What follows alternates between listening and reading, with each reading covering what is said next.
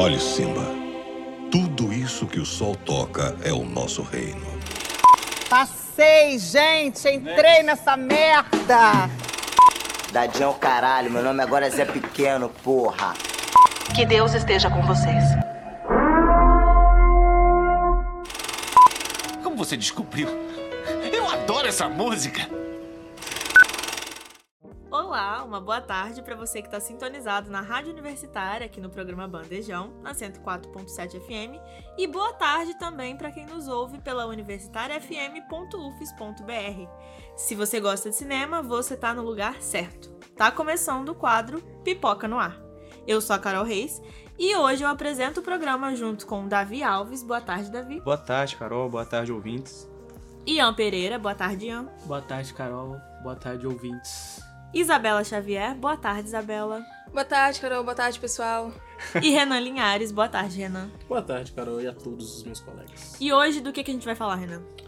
Então, a gente começa a falar sobre. A gente fez alguma pesquisa aqui, né, pra gente ter alguns dados pra falar desse bate-papo. E a Paramount Global, a grande empresa, a grande indústria, também fez uma pesquisa é, qualitativa. E a gente. É, foi feito em 2018 e a gente trouxe um dado de que 70% dos profissionais da cadeia audiovisual eram compostos por pessoas brancas. E 5,3% eram pardas e 3% pretos. Esse recorte é de 2018, mas a gente sabe que quatro anos, cinco anos não é tempo suficiente para muita coisa mudar, apesar da gente ter a sensação e a a gente vê no horizonte que tá mudando o cenário. A gente assiste televisão, a gente vai no cinema, a gente vê que mais pessoas pretas estão atuando, mais pessoas pretas estão por trás das câmeras, mas apesar de tudo, é, cinco anos não é tempo suficiente para esse cenário mudar, apesar da gente ver melhores, não é mesmo? É um número muito alarmante, né? Então não é um número que você corrige ele num intervalo de tempo tão curto, né? Sim. É algo que demanda uma, uma projeção de tempo maior para de fato ver os, os impactos disso. Um outro dado interessante também é que de 2002 a 2014 fez um levantamento de que das, das principais bilheterias do Brasil naquele recorte, apenas 2% dos diretores eram homens negros e não tinha nenhuma mulher negra dos, dos filmes que estavam sendo lançados, né? Então, além do recorte racial, o recorte de gênero aí é muito impactante, né? Você vê, as principais bilheterias, num intervalo de mais de 10 anos, é, não tinha nenhuma mulher negra. Não, e assim, né? Segundo o IBGE, mais ou menos aí 50% da população brasileira se declara como pessoa preta, negra. Então, gente, mais da metade da população simplesmente não aparece nesses lugares. E não produz. né? É loucura, né? E se a gente pensar na telenovela, que é o carro-chefe do Brasil, assim, é o que todo mundo mais consome, todas as novelas são, pelo menos as do Rio, assim, sem ser essas temáticas, né? Pantanal e etc. É, o núcleo principal é da Zona Sul do Rio de Janeiro. Então, a quem eles estão representando, sendo, tipo, com certeza não é a maioria da população. É curioso esse elemento extra que você comentou de não ser Pantanal e tal, porque quando é os Pantanais da vida, É, É os atores do Rio de É, Janeiro. é um, é um hábito, é um hábito agora que eles estão reduzindo um pouco, mas que até pouco tempo atrás eram os mesmos atores globais, só um pouco mais Só que bronzeados. fazendo uma novela regional. É, É, bronzeados. regional que né? não é da região Sim, deles. vai fazer uma novela que se passa na Bahia, são os mesmos atores brancos, mais bronzeados, né? Então Com é. muito sotaque, É, obviamente. é. né? E você falando desse apontamento da Ancine, né? Tipo, de 2018 pra cá, é, a gente tá tendo agora a novela Terra e Paixão, que é a primeira protagonista negra, né? De uma novela, uma das. Da novela das nove. Da novela das Então, nove, isso. Primeira protagonista negra da novela das nove. Então, olha o que, que mudou de 2018 pra cá, né? Fica aí pra E gente. a gente teve esse ano, terminando a novela, que pela primeira vez em 20 anos de carreira, a Sharon Menezes foi colocada como Foi protagonista de uma protagonista. Ah, novela. foi protagonista. 20 anos de carreira pra ela conseguir um protagonismo, uma mulher preta voltar Uhum. a ser protagonista de uma novela da Globo, que a gente sabe que a mamãe Thaís Araújo teve alguns problemas É, então, carreira. né? é, é interessante complicado. falar disso, porque para além da pessoa estar ali representada na tela, a ideia da representação é muito importante, é, é tão essencial quanto a gente falar de quem constrói essas histórias, de quem escreve essas histórias, né? A própria Thais Araújo, que você citou agora há pouco aí, ela, na primeira novela que ela protagonizou, né, ainda nos anos 2000, foi um evento muito icônico. Nossa, vai ser uma mulher negra protagonizando uma novela. Ela, de fato, era protagonista, ela era mocinha, o, o olhar da plateia normalmente estava vendo ela como uma aliada e ela estava contra uma mulher branca. Só que foi uma das poucas novelas onde a protagonista sofria pra caramba, sabe? Ela passava perrengue mais do que qualquer outra. E tem uma cena que é muito forte de se ver que ela se ajoelha pra uma mulher branca rica. Sim. E se humilha na cena, sabe? Então, quais histórias que a gente tá contando, colocando essas Uhum. pessoas negras lá? Será que a gente tá colocando no lugar de violência? Tem uma boa dualidade pra gente questionar aqui, desse recorte que a gente pegou de 2018 pra cá, que é a gente viu aumentando o número de representações pretas na televisão. E isso é um debate importante, até porque se a gente não se vê na televisão, principalmente nas novelas, que é onde a maioria das famílias é, compartilham, É o produto comenta- audiovisual o produto mais, audiovisual é, mais de mais alcance. rentável aqui no Brasil. Se a, a parcela preta da população não se vê bem representada, você se sente fora da sua própria cultura. Você assiste e fala, ah, isso aqui é realmente uma ficção. É uma coisa que eu tô assistindo aqui de longe. Porém, em algum momento eles falaram, tá bom, vamos colocar pessoas negras. E em algumas novelas, a gente pode citar novelas boas, inclusive, o papel do protagonista negro ali era um papel de um sofrimento tão absurdo Uhum. que parecia que só, já que é pra ter pretos ali, vamos dar destaque da pior maneira possível. Ah, o uhum. roteiro vai fazer tudo de ruim com essa pessoa. Eu lembro até hoje de eu maratonando a, a novela que eu gostava muito, Amor de Mãe. Mano, a personagem. Não, a- é, a- eu ia citar essa novela Quer também. falar ah, sobre a. Não, é que tipo assim, essa novela é da Manuela Dias, que fez também a série Justiça, né, na Globo, que é uma série muito boa. E a série trazia cinco protagonistas, e uma das protagonistas era a Jessica Ellen, que também tá. Não, é, é em ela de aí que. Aí que E queria ela chegar. é uma atriz excepcional. Fantástico, Eu acho fantástico. assim, tipo, Sensacional. eu dou uns créditos pra Manuela porque ela colocou duas vezes a, ela- a Jessica Ellen como protagonista, assim, né, de certa forma. E mostrando que ela é uma das melhores da geração dela, muito além de Juliana Paiva, de. Sei lá, Bianca Bin, sabe? São atrizes boas, mas a Jessica é excepcional. E que, pô, nem Malhação ela teve. Tipo, ela foi revelada por Malhação e teve pouquíssimas cenas, assim. É, mas teve essa O questão. papel dessa dela em no- Amor de Mãe, gente. É coisa de você Ela falar, de sofreu, você chegar no set e sofreu. falar, tem certeza que você quer que meu personagem exista? não, não é possível, gente. A, a mulher não, não, não pode só ser uma professora que tem uma luta de classe, que tem um roteiro aqui com causas sociais, porque tem alunos pobres, vive numa comunidade triste. Não. Ela tem que sofrer acidente, ela tem que entrar em coma, ela tem que ficar paralítica durante o tempo, ela tem que ver a mãe ser sequestrada, a mãe ser quase assassinada, achar que a mãe morreu, investigar, procurar a mãe, quase morrer, achando. Gente, não dá. Não, queria dá. ter filho e ficou grávida. perdeu Ficou grávida, perdeu o bebê, É, é uma loucura. loucura, tipo, é loucura. tudo que ela não queria aconteceu com ela. Cara, Assim, isso- créditos porque ela entregou atuações. Entregou? Entregou atuações. Vivências, Não, mas isso, Mas é curioso, merecia? né? Como até essa questão da maternidade é um elemento recorrente com mulheres negras nas telenovelas, né? No Uhum. Clone teve a, a mãe do, do- do- dos protagonistas lá, né? De um dos clones lá. Rola todo tipo de violência com ela, né? É Deusa o nome dela, É se eu não Deus. é- Ela, ela não, tem, essa novela é absurda. ela não tem nem o direito de ter o filho reprisa. dela, é, no fim das contas, né? Então, até, até essa E não temática. tem final feliz pra ela. tem pra todo mundo isso, mesmo essa temática da maternidade da mulher negra, que não tem o direito sobre o próprio filho, é um negócio meio recorrente, né? Uhum. Faz a gente perguntar por quê.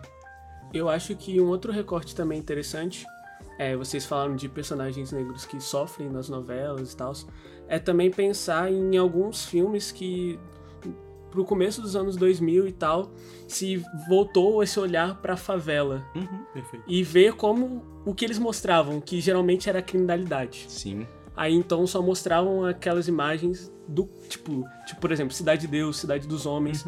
Então esses olhares de pobreza, miséria e de violência que eles traziam pra para esse espaço onde eram que era ocupado principalmente por pessoas negras assim. É, e, e, de novo, aquilo que eu falei, né? Que, entre aspas, tem uma representatividade ali que essas pessoas estão colocadas, mas como elas estão colocadas, né?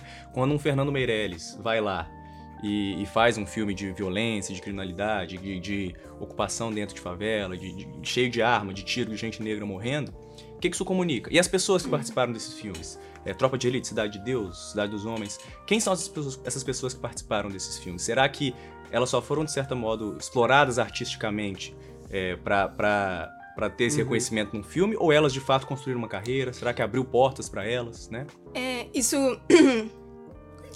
Voltando aqui pro que o Renan tinha falado também, tipo. é, que eu tava pensando, de antes não tinha tanto. Não tinha, né, no protagonismo negro na telenovela e tal. Aí você até citou, tipo, que a pessoa preta se via e falava, ah, isso aqui é só ficção, não, não é pra mim. Mas eu, eu já acho por um outro modo, assim, tipo, as pessoas pretas que tinham, elas eram o jardineiro da casa, era empregada doméstica. Então eu acho que Na novela de época era o escravo. na novela de época era o escravo. Depois me pergunto, porque eu não assisto nenhuma novela de época. Não, novela de época, mais gente, é um, é um terror, assim, um terror. Detesto. Ainda bem que pararam de produzir nessa leva, mas assim, novela de terra também tá me enchendo o saco já. É. É, a Novela de terra, o valor da terra, o valor do, sabe, do gado. O agro. É, mas aí eu acho, tipo, a novela tem uma grande influência No Sim. Brasil, assim, eu acho que é mais do que um entretenimento. As roupas que Sim. a galera usa, a gente compra. Dita política pública também. Exatamente. Então eu acho que não era uma coisa de não se via representado, mas era uma forma de mostrar qual era o lugar da pessoa negra na Perfeito. sociedade brasileira, Exatamente. sabe? Tipo, você tá aí, sei lá, estudando e tal, mas aí tem o, o negro lá na novela passando no vestibular, vai sofrer todas as piores provações da vida dele. Entendeu? Tipo, Vai tipo assim, na você quer mesmo essa de- aprovação? Você quer mesmo passar? Tem certeza Entrou que na você quer faculdade esse de Direito, ó, você vai ser preso na segunda semana de aula, vai precisar da blogueira branca pra te tirar. Exatamente. é. Isso novela recente. Uma novela de agora. Novela de agora, Eu que, é- que foi boa ainda, Foi né? boa. Mas mesmo assim, é um problema muito grande na, na televisão brasileira, né? Uma coisa que o Davi mencionou em um, um da- um dos fatos que a gente falou sobre o papel da representatividade preta que a gente está vendo recentemente, principalmente da mulher preta, sempre tem algum um roteiro de sofrimento extremo que mexe muito sempre com uma gravidez indesejada, com um- essa, essa luta que a gente estereotipa de, de quando você pensa numa mulher sofrida. E a Isabela Xavier elogiou a nossa querida Manuela Dias, por exemplo, que é uma baita novela. Só que por que, que a gente sempre vê mulheres pretas, em su- sua grande maioria, representadas assim nessas novelas? Porque a ausência de mulheres pretas coordenando os projetos, ao invés de só Totalmente. atuando. É, tipo assim, a Manuela Dias, ela é uma mulher diretora que surgiu agora. Não existem mulheres, então, Sim. pra gente chegar no patamar mulheres negras dirigindo, Uhum. é, eu acho que é, a Globo é um problema muito grande. Os diretores são os mesmos desde 90. Sim. Então são as mesmas Helenas, é o Os mesmo mesmos- calçadão de o mesmo Copacabana. recorte de uma área específica do Rio de Janeiro. Sim, aí temáticos, são os mesmos atores que tá lá na Índia, é o ator que tá na China, é o ator que tá no Nordeste brasileiro. É o Tony Ramos, que por algum motivo, eu acho isso muito interessante, aqui no Brasil ele é visto como étnico, de certa forma, né? Então eu preciso de um italiano, Tony Ramos. Tony né? Ramos. Eu preciso de um de um marroquino, Tony, Tony Ramos. Ramos. né? Ele e a Giovanna Antonelli, né? Giovanna Isso, Antonelli já isso, Giovanna é Antonelli tudo- também, ela é, um, ela é um camaleão étnico, né, das novelas. Foi marroquina, foi É. indiana. Indiana, sim. Não, mas se bem que no Caminho das Índias ela E era delegada, no, não era no não? Rodrigo Brasileira. Lombardi também, que o Rodrigo Lombardi já fez todos os papéis aí. Eu acho foi- que Caminho das Índias ela era... Não, ela era delegada, era no, da Turquia lá. É, da Turquia, salve É, Jorge. Salve Jorge, é isso mesmo, tô confundindo as novelas. Rodrigo Lombardi, sorrisão, nariz comprido, cara quadrada, Nossa, pode ser é. hin- hindu, pode ser grego, É, pode é isso, ser... é o rosto de, entre aspas, étnico. É, agora, uma coisa que é interessante é isso, é porque telenovela normalmente envolve todo um arcabouço de produção muito grande, né? Vai ficar meses no ar e tal, então é o tipo de produto que a Globo, vou colocar entre aspas, que às vezes não tem muita confiança de colocar numa pessoa que não é do recortezinho que eles costumam controlar, né? Uhum. Então, as principais referências que a gente vai ter do audiovisual no Brasil que são negras vão estar no cinema independente, vão estar trabalhando no cinema, não necessariamente nas grandes produtoras, nas Global Filmes da vida e tal. Claro que tem exceções, mas boa parte dos nomes que a gente vai lembrar não vão estar associados aí, né? Então, até nisso tem essa interferência, porque são os filmes que não vão chegar em todo mundo, eles não estão na casa das pessoas como uma telenovela tá em todas as classes sociais e todas as idades praticamente. Inclusive, a gente pode entrar no tópico cinema negro agora e puxar aí a Adélia Sampaio pra falar sobre. Ela é uma grande referência né, de cinema negro. Ela é a ref- nossa A referência. referência. Ela é a referência. Quatro décadas A de referência. Ela é a nossa referência. E a Adélia Sampaio foi a primeira mulher negra a dirigir um longa no Brasil e permaneceu sendo a única por cerca de 40 anos. É um, Então, assim- é um dado impressionante, né? É, o primeiro filme que ela dirigiu, e não só dirigiu, né? Ela dirigiu, escreveu e tava na produção também, foi em 1984. E aí, 40 anos depois, ela ainda tinha sido a primeira mulher negra a dirigir um longa. Então, assim, é meio absurdo esse dado, né? Porque em 40 anos de história do cinema no Brasil, não, simplesmente não teve. E continuou não tendo por E muito, continua. muito tempo. E falando em mulheres que. mulheres fortes no audiovisual, mulheres pretas, teve um pequeno, uma pequena fala da nossa Viola Davis, a querida. Que ela falou que, que sobre o filme Mulher Rei, que foi lançado em 2022, que foi estrelado, produzido e dirigido 100% por mulheres, Mulheres negras. negras. Ela atingiu mais de um. Esse filme atingiu mais de um milhão de espectadores aqui no Brasil. Ele foi a maior, a maior bilheteria fora dos Estados Unidos. E ela usava muito esse filme, que ela deu várias entrevistas, né? Na época que ela tava divulgando. E ela falava que quando a gente analisa os blockbusters, tipo assim, o mundo consumiu esse filme. Nenhuma das maiores bilheterias da história tem a pauta de diversidade. Nenhuma delas. Nenhuma Loucura, delas né? tem é, pessoas pretas em papel de destaque. A mais recente que a gente tem, que foi blockbuster, sim, foi Pantera Negra. Sim. Sim. Não, e é curiosa essa fala. A Viola Davis fala a partir de, de um filme da Sony Pictures, então não é coisa pequena, ela tá fazendo um filme enorme, pra ver o que, que virou o cinema hoje, né? Assim, é um filme de, de uma produção até elevada, só que hoje o que faz sucesso mesmo é o que bate bilhão, é o que é Vingadores, etc. Então, um filme que é grande, num- numa escala macro assim, é, ela precisa trazer essa fala e é uma visão de uma estadunidense falando do reino do Daomé, sabe? Tipo, por que Uhum. será que no Brasil gerou interesse ver esse filme? Porque às vezes não tem nada próximo disso pra gente aqui, né? Sim. É. Não, e é uma parada super interessante de falar, tipo assim, é a Viola Davis falando. Sim. Só que o contexto dos Estados Unidos sobre cinema, cinema preto é, é muito diferente É do daqui e tem que exato. ser diferente do daqui, Exato. porque aqui a gente é mais de 50% da população. Lá, a população preta nos Estados Unidos é pouco Não, mais são- de são processos 20%, opostos, né? Tipo assim, é muito, muito menor em relação à parcela branca da população e mesmo assim eles conseguem, de certa forma, até porque do nível de investimento, óbvio, eles conseguem talvez jogar essas causas mais expostas. Eles Sim. expõem mais essa dificuldade, mas mesmo assim eles conseguem alguma relevância. Eles é, trazem o público com eles de uma maneira um pouco melhor que a gente, talvez. Mas é Então, também por causa que lá, diferentemente da forma como se foi construída a raça aqui no Brasil, onde foi tudo miscigenado, Exato. lá não houve isso. Lá, lá o processo Lá de foi segregação é, foi um criou uma autoafirmação muito forte, Exatamente. né? Então, O, o se reconhecer negro lá é Isso. diferente do nosso, Sim. né? Sim. Então, é, são igual lá é por sangue. Aqui É. é, fenótipos, né? Perfeito, sim. Então, você vê que. Porque os sangues deles não se misturam, eles não se misturam, é Uhum. muito segregado, então. E eu acho que é interessante a gente pensar também historicamente, porque, por exemplo, aqui no Brasil a gente começa a ter cinema no final, no início do século XIX.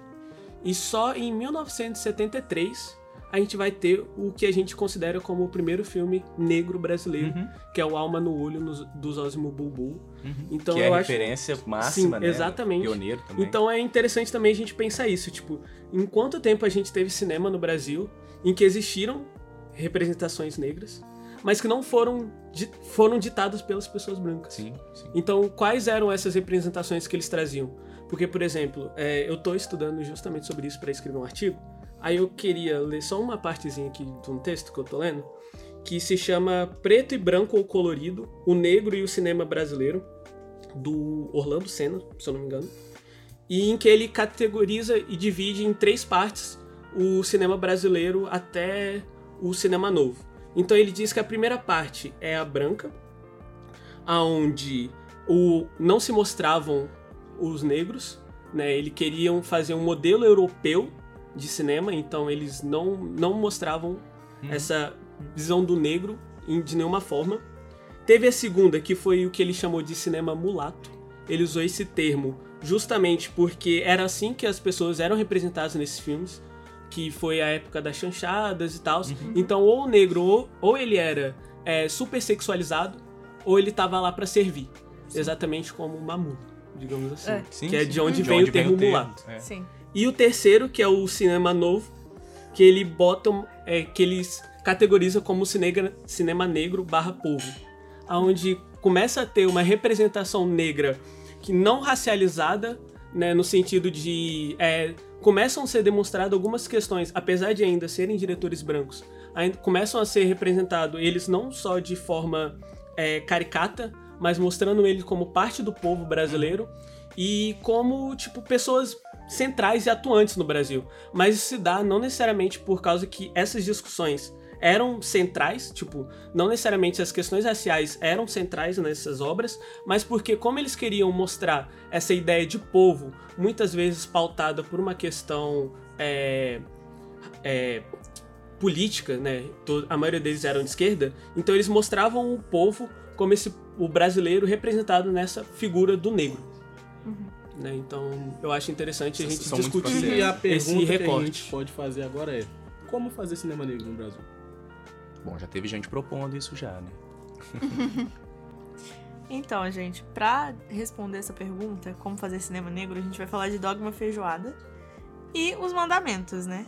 Dogma Feijoada é um movimento de diretores e profissionais negros do audiovisual de São Paulo que lá nos anos 90 eles perceberam que existia a necessidade de ressignificar as imagens e representações sobre o negro no cinema brasileiro. Porque até então as representações eram essas que a gente falou, né? Estereótipos, é o negro é sexualizado ou ele, é- ele precisa servir. E eles criaram, nos anos 2000, o Manifesto Dogma Feijoada, que foi escrito pelo cineasta Jefferson D. E desde então, o movimento ele buscou produzir filmes centrados na temática racial e desenvolveu um conceito de cinema negro. Não um cinema negro que seja é, regado por estereótipos né? E aí causou algumas polêmicas e controvérsias no meio cinematográfico, mas não deixaram de influenciar, sim, a produção contemporânea de cineastas autodeclarados afro-brasileiros. E aí, vamos falar agora Nós vamos opinar sobre os sobre sete, os sete mandamentos. mandamentos do cinema negro no E Brasil. pra vocês que não estão nos vendo, Isabela Xavier, você se autodeclara como? Uma pessoa preta. Carol, Carol Reis. Hum. Você se autodeclara como? Preta. Davi Alves. Eu. Você se autodeclara como? Preto. Ian Pereira Silvares. Silveira Pereira. você se autodeclara como? Eu me autodeclaro como pardo. Mas que Você também está- está incluído. É. Está incluído, Pre- obviamente. pre- pretos e pardos são negros, né? Pra É, legislação é, brasileira. tá nisso. Renan Linhares se autodeclara como? Pessoa preta também. Então, vamos lá, os 10 mandamentos. Não. Não. Os Os 7 dez mandamentos do amor. É, Record. Primeiro, o filme tem que ser dirigido por realizador negro brasileiro. Sim, Achei forte o negro brasileiro. Assim. Perfeito. É? sim. Acho essencial. Acho né? essencial. É.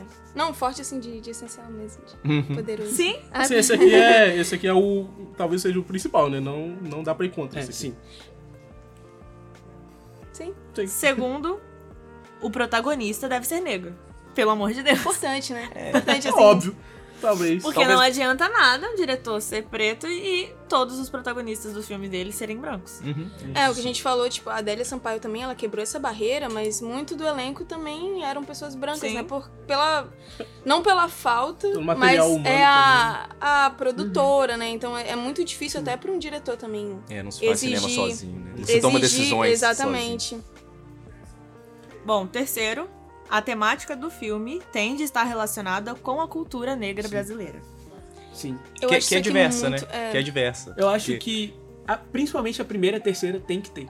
Isso. Eu- Você acha que. São as é principais, tá Tô contigo, tô contigo. Porque, tipo assim, quando a gente pensa a temática tem que ser relacionada à cultura negra, muitas pessoas podem pensar, ah, favela, Então é, mas Ah, é diversa, é diversa. várias coisas. Dá mas é, tem, dá é pra coisa. falar de um bilhão de E temas. também É, por exemplo, não você existe quer- só o negro urbano. Também existe Exato. o negro rural. Exato, Por exemplo, é. o negro rural. Não, e se você quiser extrapolar em, ah, quero fazer um futuro distópico. Não, um futuro Exatamente. distópico no Brasil. Uai. Sim, Sim. Afrofuturismo. Afrofuturismo, é. Dá pra falar de expressões religiosas diversas, de pessoas negras, de gênero, de sexualidade, de tudo. Qualquer coisa. que- E, porque, e é muito fácil isso, eu acho que até nos filmes que não tem esse protagonismo negro.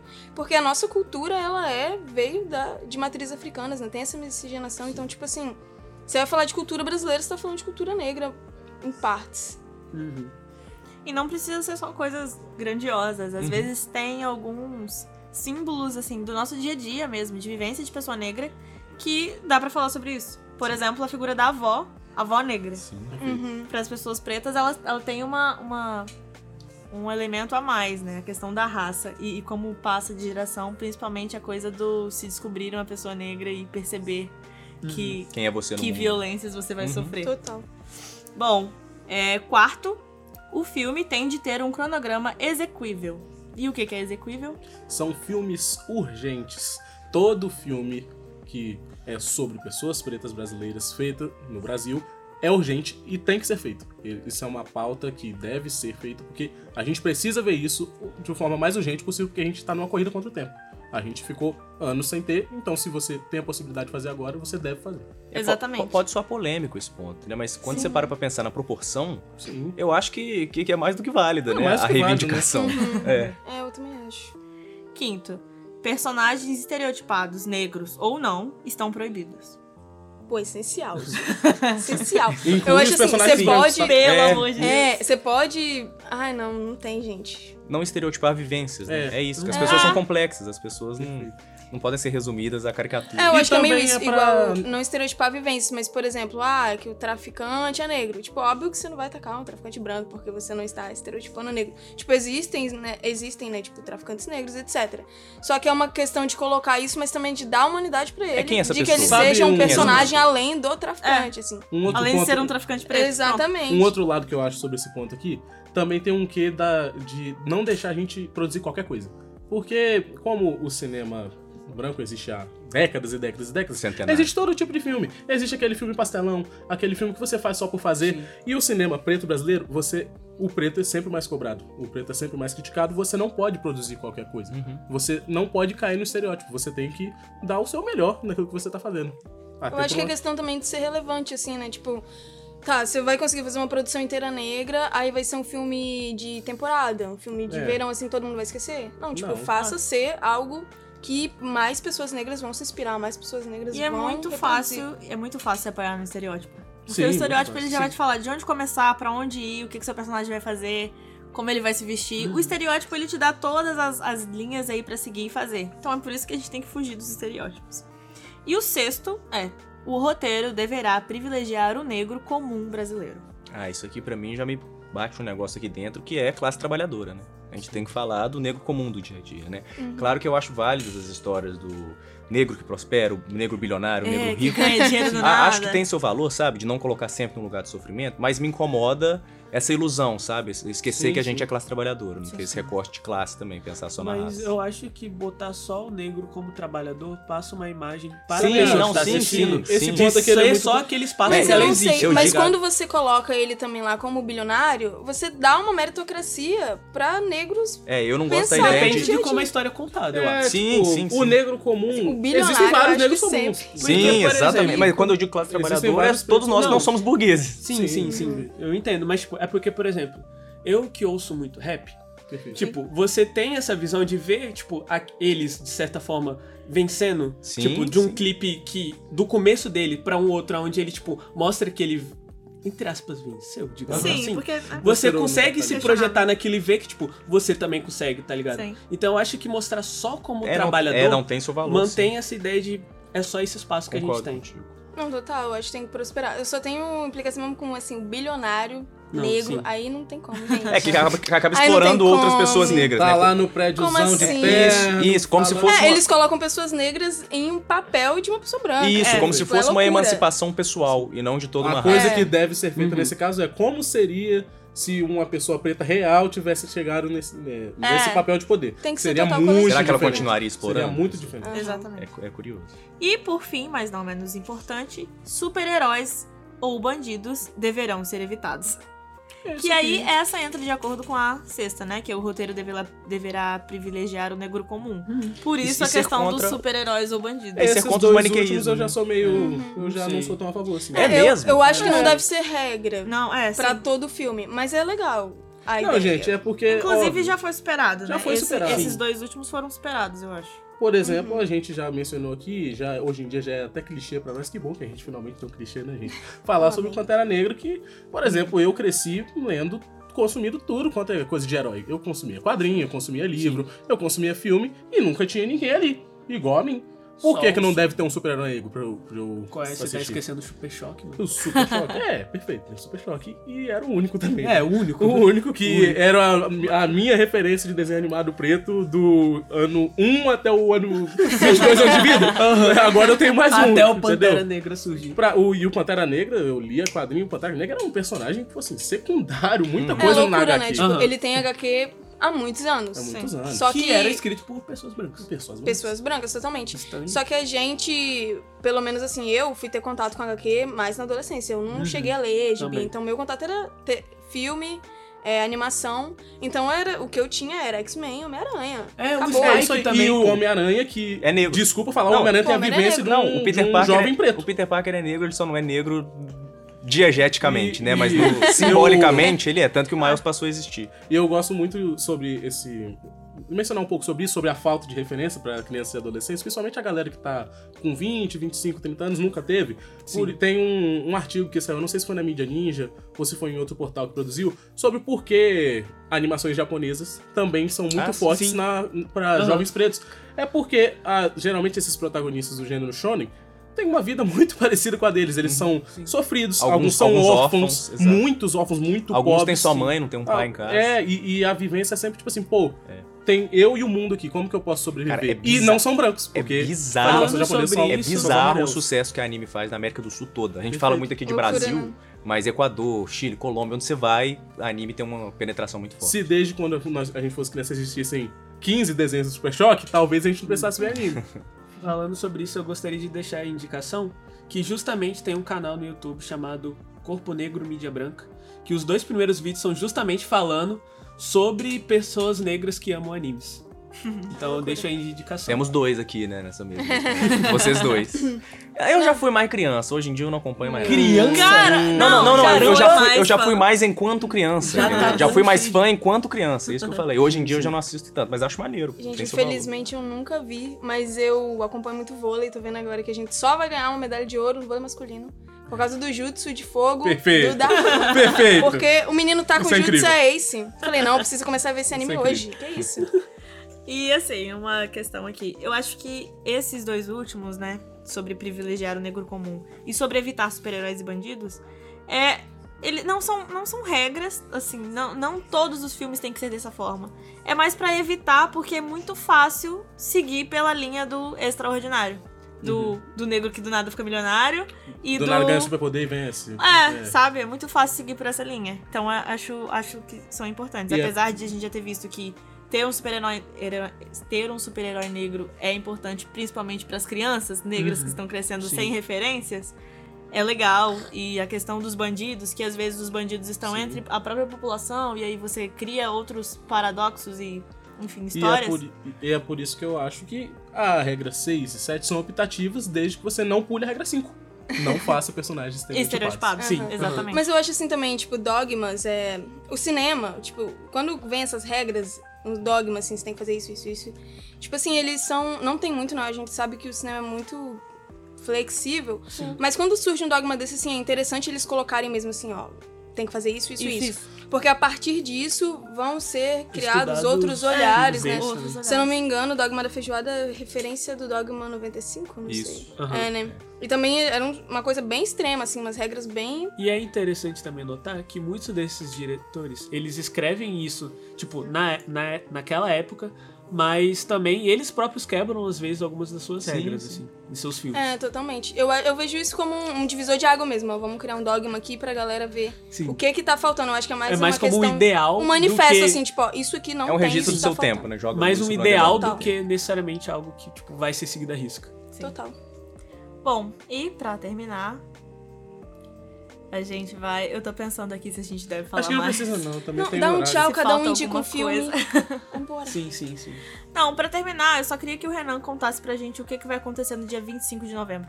Vocês não podem perder o maior festival universitário de todos os tempos. Vem aí, Festival Prato da Casa, o seu festival de artistas independentes do cenário musical capixaba e é 100% gratuito, gente. É só vocês aparecerem na UFES a partir das 3 horas, sábado, dia 25. Vem ver show de rock, vem ver show de forró, vem ver show de sei lá, vai ter show de tudo e vão ter 10 artistas no palco concorrendo Pra ter cinco campeões que vão ganhar suas músicas produzidas aqui. Então vem com a gente, a gente vai estar todo mundo trabalhando. Você ouviu Pipoca? Quer, já ouviu a voz da Carol Reis? Quer saber como é ao vivo? Vem ver, ela vai estar lá. Quer saber como um é o Davi? Ela vai estar lá, pede um autógrafo. Vai estar todo mundo aqui. Vai, uma indicação aí de filme pra galera assistir que tem a ver com cinema negro.